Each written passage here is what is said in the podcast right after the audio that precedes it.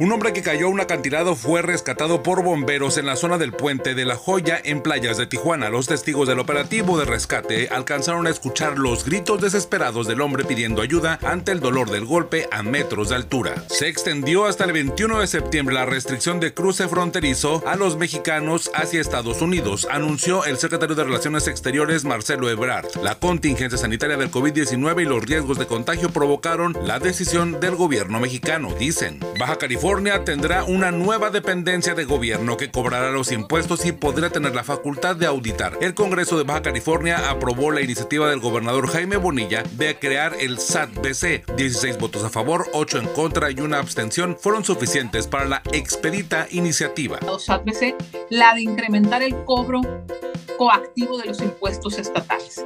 Por todo esto, les anticipo que el voto del grupo parlamentario del PAN es en contra. En redes sociales circula otro video de desesperación y agresión en Baja California. Se trata de un pleito entre dos mujeres fuera de un bar en el centro cívico de Mexicali, en la que ambas están prendidas del cabello y gritando ante el resguardo de tres guardias de seguridad vestidos de negro con cubrebocas y mascarilla. En Baja California hay al menos un proveedor de cubrebocas que vende a sobreprecio al Instituto Mexicano del Seguro Social mediante empresas vinculadas con la familia del propio director general del IMSS, Zoe Robledo. En uno de los contratos venden cubrebocas especializados en 238 pesos cuando el precio unitario de lista de la empresa 3M es de 29 pesos. La investigación se reveló en Latinus con Carlos Loret de Mola.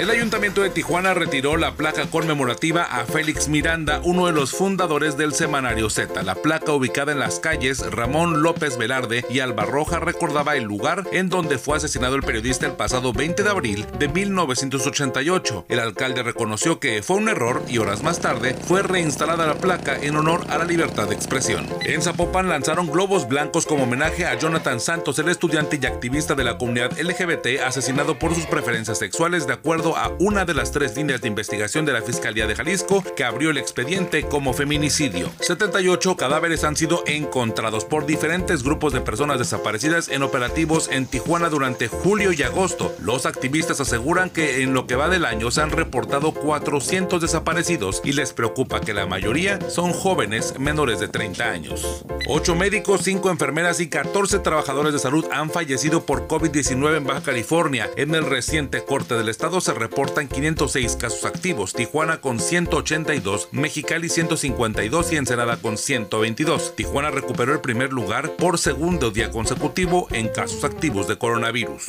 En México han muerto 55.293 pacientes por COVID-19, 627 en las últimas 24 horas, en el mismo periodo en el que se han contagiado 7.371 personas por coronavirus.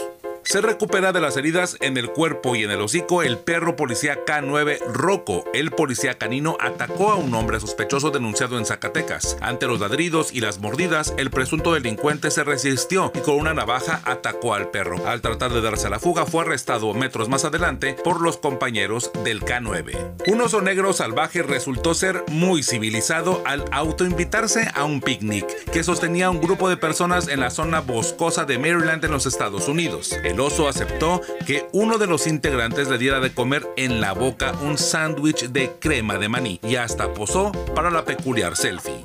Por si alguien preguntaba, soy Ernesto Eslava.